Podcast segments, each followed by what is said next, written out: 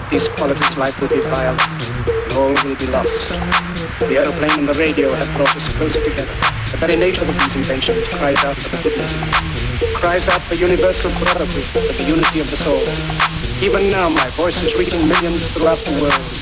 Millions of despairing men, women and children. Victims of a system that makes men torture.